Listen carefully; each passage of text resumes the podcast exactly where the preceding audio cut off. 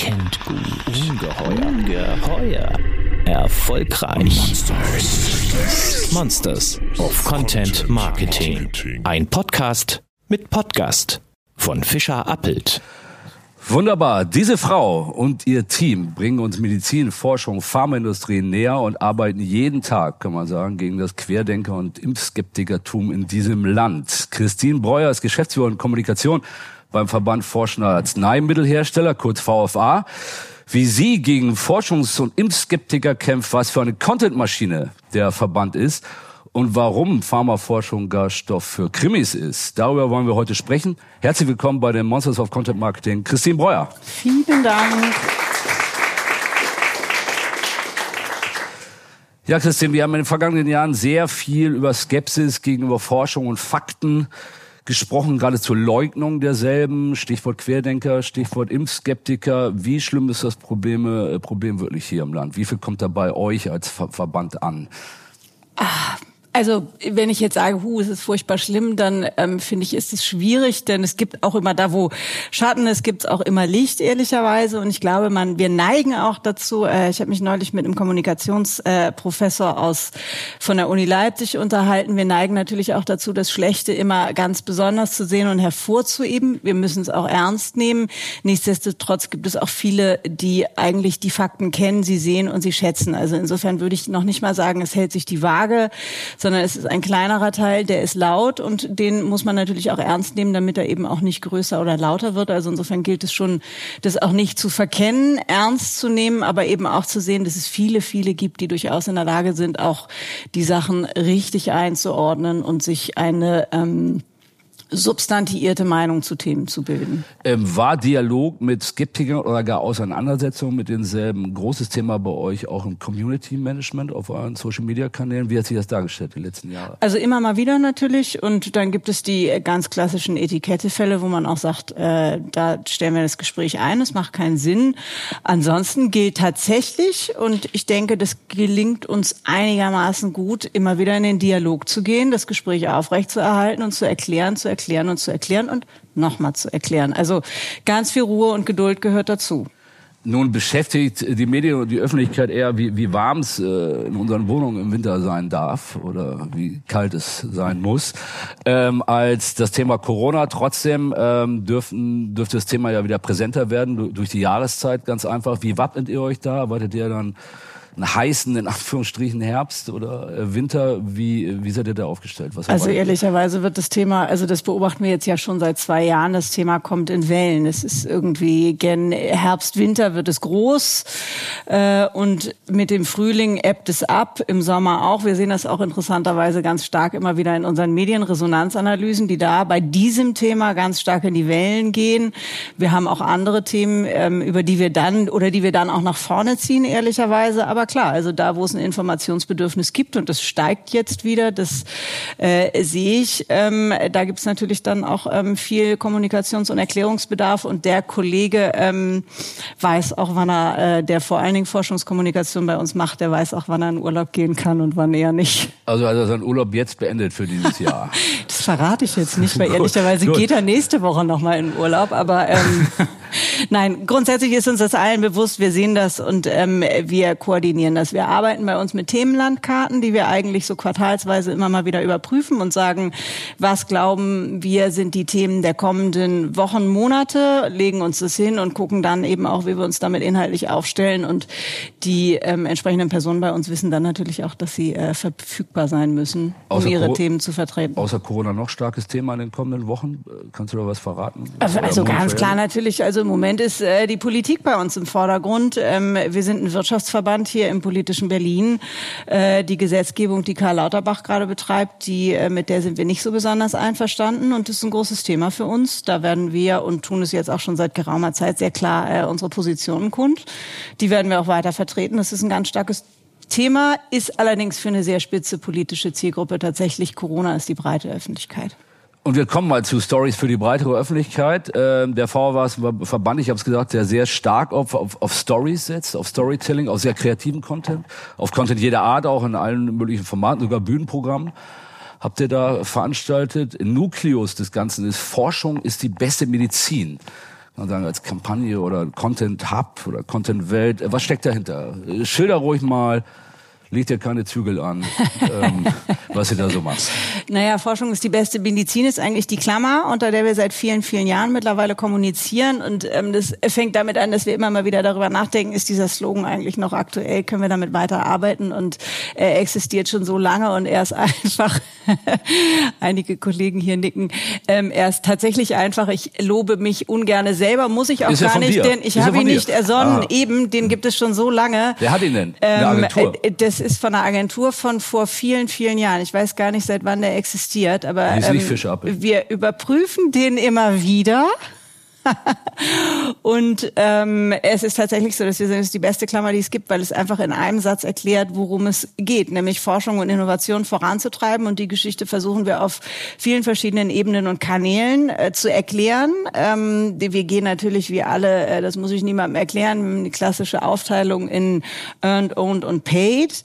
Und ähm, im Paid-Bereich, aber auch bei den anderen, also in den Own-Kanälen, versuchen wir uns nach Herzenslust auch auszuprobieren. Und das ist ja das Dankbare. Ähm, äh, ich äh, bin ja von Haus aus gelernte Tageszeitungsjournalistin. Man kann die Sachen ja immer wieder, und du kennst das Thema auch, man kann die Sachen ja immer wieder neu machen, wenn man feststellt, es funktioniert nicht so gut. Und insofern haben wir natürlich viele Freiheiten, auch uns mit Sachen auszuprobieren und ähm, zu gucken. Das heißt also ähm, Podcast, äh, wir haben äh, daraus eine Krimiserie oder Reihe äh, versucht zu entwickeln. Wir sind ähm, stark bei Instagram eingestiegen zum Beispiel, ähm, haben da eine große Followerschaft mittlerweile entwickelt in über zwei Jahren. 20.000 Follower, das ist so im Verbändewettbewerb wirklich äh, eine Hausnummer.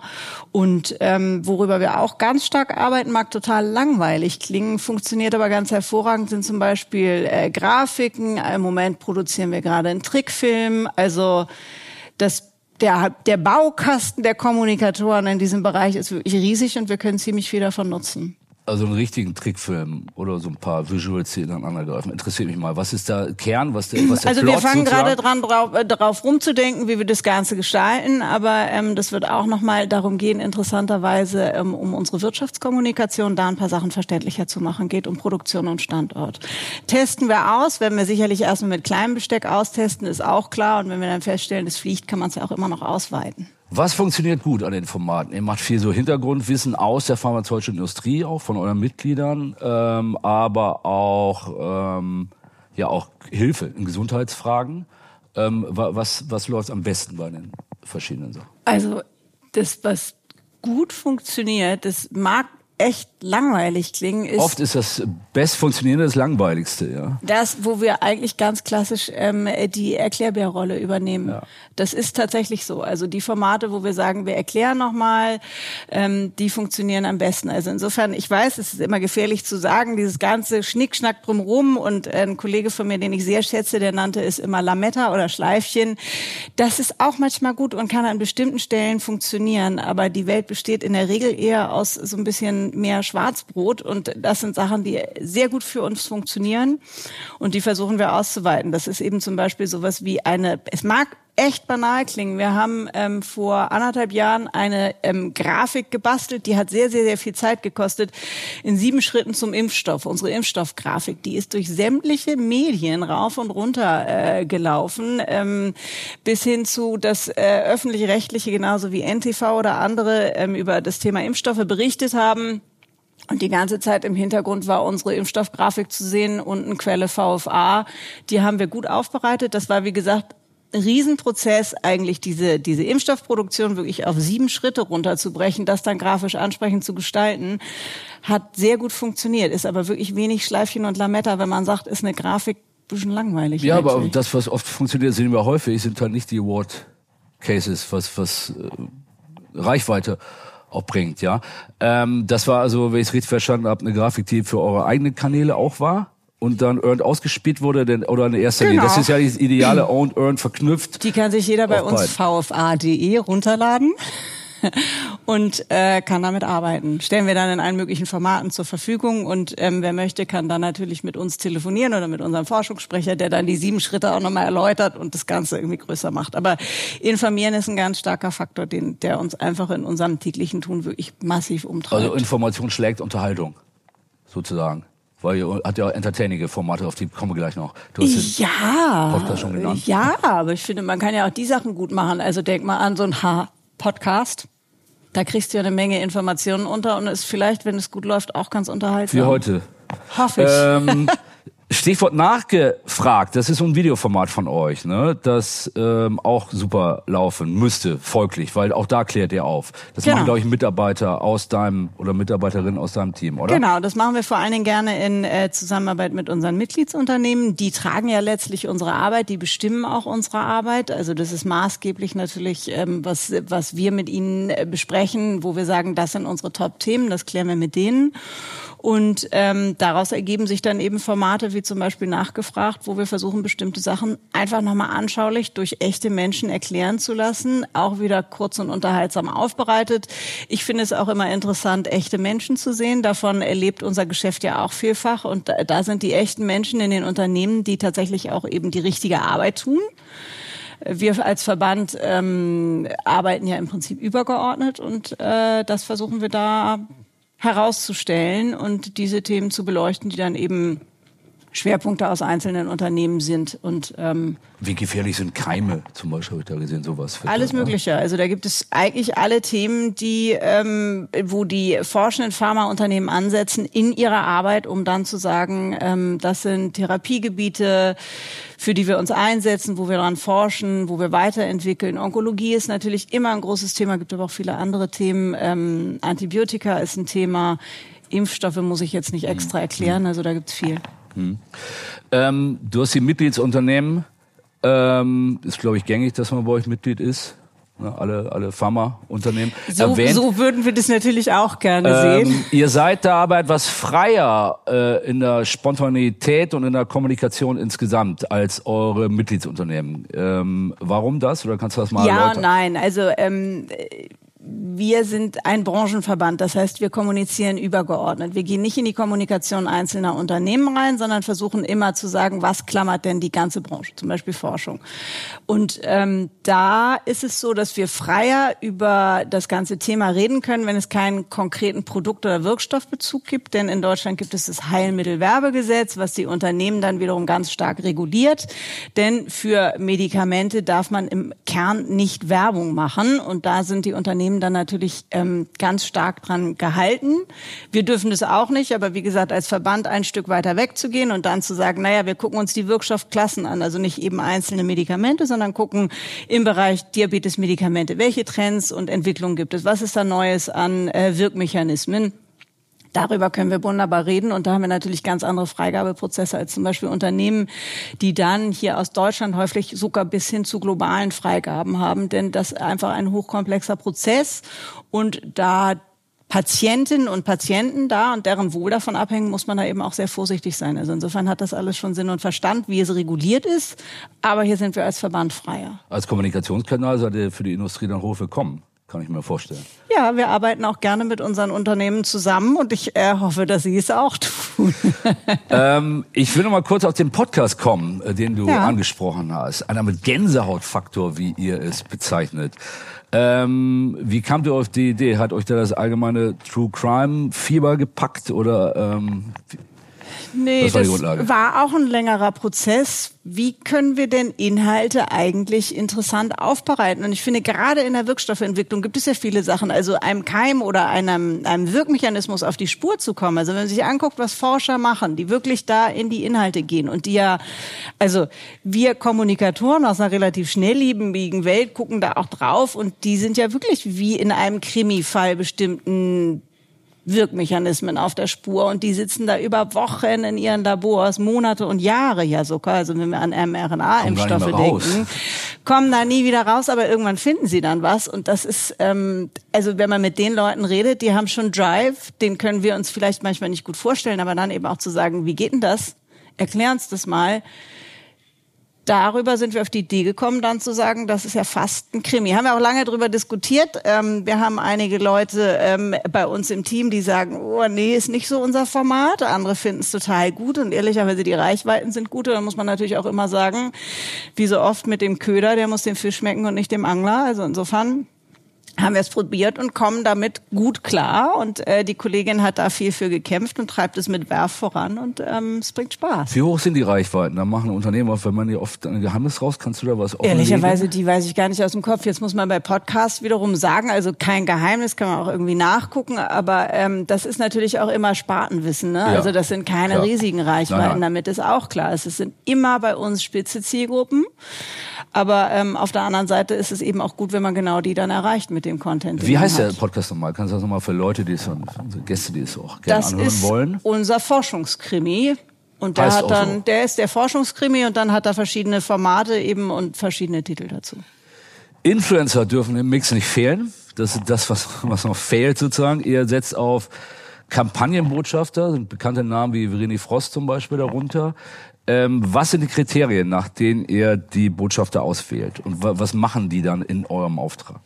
Also ehrlicherweise ist das ein kleinerer Bereich, ähm, wo wir einfach gucken, wer kann zu uns passen, wer auch der Forschung letztlich verschrieben ist. Also was wir, also es ist ja schon ein sehr ernstzunehmendes, ernsthaftes Geschäft, was wir haben da. Also nur so ein bisschen bunte Knallfrösche zu haben, das hilft uns nichts. Also eine gewisse Seriosität ist zum Beispiel äh, für uns wichtig. Jemand äh, dann, und dann gelten die üblichen ähm, ähm, Kriterien, die eigentlich für alle Influencer gelten, dass sie irgendwie Lust haben, was zu erzählen, sich mit unseren Inhalten zu beschäftigen, neugierig sind und so weiter und so fort. Also insofern es gibt in diesem Sinne keine großen Rahmenvorgaben, sondern häufig gucken wir einfach, wen sehen wir da, wen finden wir interessant, wer glauben wir könnte da irgendwie zupassen. Aber wie gesagt, immer mit der gewissen Notwendigkeit auch bei bei uns ins Detail zu gehen. Ohne Details kommt man bei uns nicht gut aus. Was heißt in Detail? Die besuchen dann auch Produktionsstätten oder Labore? Ganz oder so, genau. Ne? Und da musst du auch in der Lage sein, die richtigen Nachfragen zu stellen. Wenn du da nur jetzt hier hinguckst und oder hingehst was und sagst, uh, was, was läuft denn da? Sondern das ähm, geht schon darum, dann auch ähm, zu überlegen, wie kriegen wir denn das Ganze übersetzt? Also ja. das ist ja immer wieder die Aufgabe, auch die Inhalte, die da laufen nochmal hochkomplex dann entsprechend in die echte Welt zu übersetzen. Da brauchst du auch Leute, die gut nachfragen können. Also das ist ja schon auch ein journalistisches Handwerk an der Stelle, was es mhm. einfach bedarf. Ich kann mir vorstellen, es auch gemacht, äh, auch wenn es kleiner Bereich ist, äh, Influencer, um auf jüngere Zielgruppen, jüngere Zielgruppen zu erreichen. Funktioniert das? Also habt ihr auch, wenn es von der Ausgabe, vom Volumen her für ein kleiner Bereich ist, dann doch Reichweiten äh, Boost dadurch teilweise neue Zielgruppen? Ja, das ist natürlich immer ähm, in unserem Interesse auch neue Zielgruppen zu erschließen, wobei auch hier wir sind ja keine Love Brand oder irgendwie sowas, sondern wir sind ein Wirtschaftsverband mit äh, veritablen Interessen im Bereich Forschung und Politik. Das heißt, mir geht's jetzt gar nicht so darum, ganz, ganz viele zu haben, sondern vor allen Dingen eher die richtigen. Ähm, ganz, ganz viele. Äh, Thema Impfen. Nochmal zurück dazu. Ähm, da würde mich interessieren, die äh, Impfkampagne der Bundesregierung. Inwieweit habt ihr die sozusagen unterstützt oder zusammengearbeitet, als es wirklich ums Impfen ging? Ähm, ich weiß gar nicht mehr wann, wann es begann mit dem Impfen. Ähm, inwieweit habt ihr da mit der Politik zusammengearbeitet, um sie kommunikativ zu unterstützen? Wir halten uns bei solchen Dingen im politischen Bereich nach außen hin ganz stark zurück. Denn ähm, ich glaube, dass an der Stelle natürlich der Branche auch immer ein bisschen der Nimbus unterliegt, nur für die eigenen Interessen kämpfen und werben zu wollen. Deswegen haben wir uns ganz stark darauf beschränkt, ähm, viele White Paper zu verfassen, also eben Papiere, die nicht zwingend ähm, VFA gelabelt sind, sondern tatsächlich vom wissenschaftlichen Standpunkt her kommen. Da ist eine Abteilung bei uns, die kümmert sich nur um Forschung, Entwicklung und Innovation. Da sitzen richtige Wissenschaftler, die arbeiten an diesen Papieren, die helfen dann natürlich auch äh, insbesondere dem BMG mit bestimmten ähm, Papieren, Hinweisen. Da geht es natürlich darum, dann die Impfstofffirmen äh, auch an die zu vermitteln. Die haben natürlich auch immer wieder viel Input gegeben. Die haben auch viel mit dem BMG direkten Kontakt gehabt. Wir haben aber gesagt, eine Kampagne, wo wir die forschenden Pharmaunternehmen, und das ist ja immer wieder die Frage irgendwie, ähm, wir machen ja letztlich auch auch machen wir Geschäft mit den Impfstoffen. Da wollten wir uns raushalten, weil wir gesagt haben, da sind wir eigentlich biased. Das ist mhm. nicht sinnvoll, in die Richtung zu gehen. Also, also insofern Informationen, ja. Es würde bei euch keine Aufrufe zum Impfen geben, weder Nein. auf Social Media noch auf anderen Plattformen. Überhaupt nicht, sondern wir sagen, da müssen die Leute selber entscheiden. Es ist eine Aufgabe der Politik dafür zu sorgen. Es ist nicht die Aufgabe. Unsere Aufgabe ist, die Impfstoffe herzustellen. Mhm. Ähm, kommen wir jetzt zu dir persönlich? Äh, du bist von Haus aus Journalistin, äh, hast unter anderem bei der Bild gearbeitet. Nun ist die Bild ja während Corona, sage ich nicht, durch übermäßigen äh, Glauben in Wissenschaftler und äh, Forschung aufgefallen. Wenn man so an die Causa Drosten zum Beispiel. Ähm, standest du da häufiger mit Kontakt mit Ex-Kolleginnen und Kollegen und hast du vielleicht auch mal Luft gemacht bei äh, gewissen Gesprächen? Nee, Luft gemacht ehrlicherweise nicht. Ähm, wir haben sie eigentlich behandelt wie alle anderen Journalisten auch. Wenn sie was wissen wollten und angerufen haben, dann haben wir mit denen telefoniert. Und ehrlicherweise haben wir lange und oft mit denen telefoniert. Vor allen Dingen der Kollege, der eben die Forschungskommunikation betreut. Und auch da mit viel Geduld immer wieder rangegangen ist, erklärt hat. Es war bei einigen Erklärstücken dann auch tatsächlich so weit, dass die Kollegen nochmal einen Text drüber geschickt haben und gesagt haben, kannst du mal gegenlesen, ist denn das alles richtig, was wir hier schreiben? Also auch da gab es einen Aufklärungsgedanken. Also insofern, das will ich den Kollegen überhaupt nicht abstimmen, äh, absprechen. Und bei anderen Themen, da liegt man halt weiter auseinander. Das ähm, ist so. Da äh, kennt man die Mechanismen der Bild auch gut genug. Das macht auch gar keinen Sinn, da in die Diskussion zu gehen. Und das gehört dazu. Manchmal ist man irgendwie einer Meinung, manchmal ist man nicht einer Meinung. An der Stelle waren wir nicht ihrer Meinung, aber ähm, das muss man, glaube ich, aushalten können. Apropos Meinung, wie hat sich die Haltung der Medien gegenüber Corona verändert aus deiner Sicht? Wir haben das Thema nicht mehr so groß in den Medien gehabt. Jetzt taucht es mal wieder auf, wenn die beim Oktoberfest die Zelte voll sind, mit mal wieder gewarnt. Aber ähm, ist natürlich durch andere Themen, äh, Ukraine etc., verdrängt worden es war ja schon in weiten Teilen der Medien, was wiederum dann von anderen Medien kritisiert wurde, eine sehr ähm, starke Einhelligkeit, Corona-Maßnahmen zu unterstützen und das Ganze nicht in Frage zu stellen. Ist das Bild ein bisschen differenzierter geworden im Laufe der Monate? Wie, wie sieht das heute aus bei dir, wenn du die Corona-Berichterstattung anschaust? Wir lernen ja alle dazu, mit jedem Tag. Das fing an mit der ähm, Pandemie und ab dem Moment, glaube ich, haben wir uns alle da miteinander auf eine Reise begeben, wo wir äh, permanent permanent dazugelernt haben, jeden Tag. Und ich bin mir ganz, ganz sicher, dass wir auch diesen Herbst wieder irgendwelche Überraschungen erleben werden, womit wir nicht gerechnet haben. Es sagen ja auch viele, naja, das Virus ähm, haben wir jetzt so einigermaßen im Griff, wo dann die Kollegen bei uns wieder sagen, hm, also ob man so selbstsicher sagen sollte, man hat dieses Virus, was wir eigentlich noch nicht so lange kennen, wirklich schon im Griff, muss man gucken. Also insofern, ich rechne auch damit Überraschungen. Aber ähm, ich glaube, dass es ein Gefüge ist, was sich auch immer wieder und weiter rüttelt. Also insofern glaube ich, kommen wir da, also die Lernkurve aller zu diesem Thema ist hoch für die forschenden Pharmaunternehmen war es, glaube ich, eine gute Chance, auch unser Businessmodell als Ganzes zu erklären. Wie funktioniert es eigentlich von der Impfstoffentwicklung halt bis hin zu einem fertigen Impfstoff und der Verabreichung? Äh, die Bundesrepublik hat irgendwie Phase 1, Phase 2, Phase 3 Studien, was früher Begriffe waren, die keiner kannte. Ich glaube, die kennt jetzt jeder. Es haben sich viele Sachen auch ins putzige Gegenteil verkehrt. Also die Industrie wurde immer viel angegriffen dafür, dass wir Tierversuche machen zum Beispiel. Ähm, als nun diese Impfstoffe so schnell entwickelt wurden, kriegten wir plötzlich Anrufe von einigen, die angstvoll fragten, ja, aber sind denn die Impfstoffe auch wirklich an Tieren getestet, bevor sie Menschen gibt? Wo der Kollege sagte, also, dass mir so eine Frage nochmal unterkommen würde in all meinen Jahren, nachdem ich irgendwie Tierversuche lange genug verteidigen musste, war auch ein Novum. Also insofern auch da merkt man ja, dass sich eine Haltung dazu wandelt und ähm, insofern glaube ich, sind wir da auch lange noch nicht fertig mit Lernen. Wir haben Medienarbeit jetzt intensiv angesprochen. Ähm, großes Thema für euch, weil äh, insgesamt diskutiert man ja durchaus auf Verbänden und Unternehmen, wie wichtig sind Medien, klassisch Medien noch im, im Vergleich zu den eigenen Kanälen, gerade Social Media können kann Social Media langfristig ersetzen auf gewisse Art und Weise. Für euch aber kein Thema. Ihr scheint weiter intensiv im Austausch zu stehen. Ist das euer Hauptkanal sozusagen? Der Earned Media, ja. Es ist ein ganz starker und wichtiger Kanal und ich glaube auch nicht, dass der so schnell abgelöst wird. Gerade das Bedürfnis nach Erklärungen, die auch von echten Menschen gegeben werden. Also der Dialog, die Auseinandersetzung merken wir auch im Community Management. Also auch da ist es, glaube ich, wichtig, wenn in den Dialog zu gehen oder auch wenn wir dann ins Marketing reingehen oder uns ähm, eben unsere Insta-Geschichten angucken. Das sind alles eigentlich in der Regel immer Dialogformate. Also ohne den Dialog werden wir nie auskommen.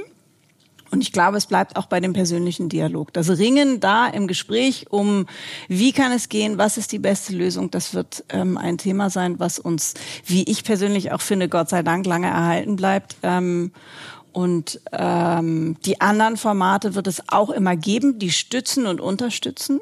Aber ich glaube nie, dass sie das vollständig ablösen. Du hast ja die Grafik erwähnt. Wir haben natürlich weiterhin ähm, garantieren Medien auf gewisse Art und Weise Reichweite. Auflagenverlusten zum, zum Trotz. Ja, und das ist natürlich ein wichtiger Punkt. ja, also wir haben auch, wie gesagt, also der Grafiken, Scrollytelling gibt es heutzutage. Also auch in diesem Feld kann man ja ganz viel machen, um zu erklären, um den Dialog zu unterfüttern, um, um, um das Gespräch auch zu unterfüttern, Materialien zu geben. Also wir haben lange daran gearbeitet, auch ähm, Referenzquelle zu werden. Das ist für uns ähm, ganz wichtig in unserer Kommunikation, insbesondere rund um das Thema Impfstoffe. Aber wir probieren es auch gerade weiter aus beim Thema Wirtschaft und Standort. Stichwort, ähm, dass wir unsere Seite nutzen, unsere Website ganz stark als Informationsquelle. Wer was wissen will zum Thema A, B oder C, der ähm, kann auf nochmal vfa.de äh, gucken und ähm, da nachrecherchieren. Und es ist mittlerweile so, dass uns auch die Süddeutsche zitiert und einfach sagt, laut Branchenverband VFA verhält es sich beim Thema Impfraten sonst wie so und so. Also das heißt, hier werden wir als seriöse Quelle wahrgenommen. Das erachte ich als Erfolg. Das erachte ich auch als Erfolg im Sinne einer sachlichen Debatte, die es zu führen gilt bei diesem Thema. Und unser nächstes Projekt ist das, damit haben wir auch angefangen vor ungefähr einem Dreivierteljahr im Bereich Wirtschaftskommunikation ähm, auch aufzurufen. Wir haben da ein ganz neues Format. Die Plakate fallen hier schon von den Wänden. Ähm, wir haben ein neues Format ersonnen, das ähm, Dashboard zum Thema Pharma, Standort, Produktionsstandort. Da kann jeder auf die Seite gehen, vfa.de slash Dashboard. Und da gibt es Wirtschaftsdaten und Fakten zur Branche rundum. Die kann sich jeder personalisiert einstellen, daran äh, sich äh, Zeiträume angucken, Entwicklung angucken, Produktion angucken, Entwicklung angucken. Auch hier wieder um den VFA im Bereich Wirtschaft. Wer was zum Thema VFA und der Branche wissen will in Deutschland, der kann sich eben auch da informieren. Ich habe es angesprochen von Haushaltsjournalistin Bild, ähm, auch eine Diskussion, inwieweit es zwingend sei für Leute, die Pressearbeit betreiben in der Kommunikation, äh, Journalistin gewesen zu sein. Ähm, die einen sagen muss, andere sagen nein. Äh, gibt andere Skills strategisch, die man in der PR selber besser lernt. Äh, was, was hilft dir als Journalist, als Ex-Journalistin weiter in dem Job, abgesehen von Schnelligkeit, die man einfach gewohnt ist, journalistische Arbeit? Ich finde tatsächlich das Thema Schnelligkeit und Präzision und die ganz große Frage heute sagen wir Narrativ oder Storytelling oder so, aber im Journalismus hat man immer gesagt, wie geht die Geschichte eigentlich? Also wer stellt welche Frage und was entspinnt sich daraus und wie geht sie auch weiter? Also was kommt danach? Also im, im Tageszeitungsjournalismus haben wir gesagt, wir haben eine Geschichte gemacht, dann haben wir gesagt, was sind die Nachdrehe dazu? Also welche Folgefragen ergeben sich daraus? Das, glaube ich, sind Sachen, ähm, die man als Journalistin lernt. Und ich glaube, wenn man bei der Bild gearbeitet hat, auch immer ein bisschen das Denken in Worst-Case-Szenarien. Ähm, die habe ich eigentlich immer sehr klar vor Augen, muss ich sagen. Also wie kommt es, wenn es am schlimmsten käme und sich dann hinzulegen, wollen wir das denn wirklich? Das kann man ja auch sehenden Auges tun. Also ich glaube nur, es geht darum, ein gewisses äh, Risikoassessment dann eben auch betreiben zu können. Und ich glaube, sich da in aller Brutalität auch manchmal Worst-Case-Szenarien hinlegen zu können und dann auch sagen zu können, okay, das wird schon hässlich werden, aber wir sehen trotzdem Notwendigkeit dahin und da durchzugehen. Welche Werkzeuge brauchen wir denn jetzt, um damit umzugehen? Ist, glaube ich, sehr, sehr hilfreich. Ähm, letzte Frage zu dir persönlich. Bevor du zum äh, VfA gewechselt bist, warst du bei DKMS, der gemeinnützigen Organisation, die den Kampf gegen Blutkrebs auf die Fahne geschrieben hat. Davor bei AstraZeneca. Du hast sie also quasi, kann man sagen, nach der Bild der Gesundheitsbranche verschrieben. Lebensaufgabe, Gesundheit oder Zufall? Ah, Jetzt müsste ich natürlich sagen, war alles ein großer strategischer Plan. Das stimmt nicht. Den hat auch, also weiß ich nicht, ich bewundere die Leute, die ihn vielleicht haben und ihn so stringent durchtragen können. Ehrlicherweise ein Herzensthema, was sich bei mir ausgeprägt hat. Ich glaube, es ist ein ganz politischer Bereich. Es ist ein Bereich, äh, der alle Lebensbereiche ähm, betrifft, der politisch und gesellschaftlich relevant ist. Und ähm, habe ja auch eine Weile in der Politik gearbeitet. Ich finde Themen, die uns umtreiben, die eine Relevanz haben für jeden in seinem Alltag. Und das kann ich eigentlich für alle meine Stationen sagen. Die interessieren mich, daran habe ich Spaß. Und das Thema Gesundheit ist da einfach ein großes Thema. Das kennt jeder. Ähm, Und insofern habe ich da viel Freude dran. Also insofern ist es ein Herzensthema, was ich vielleicht in der, über die Entwicklung meiner Karriere gefunden habe und an dem ich auch sehr hänge. Vielen Dank, Christine Breuer. Und wie heißt die tolle Website nochmal? www.vfa.de. Wunderbar.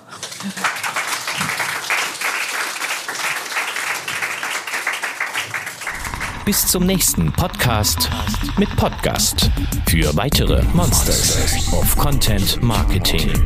Schaut nicht unters Bett, schaut unter www.fischerappelt.de.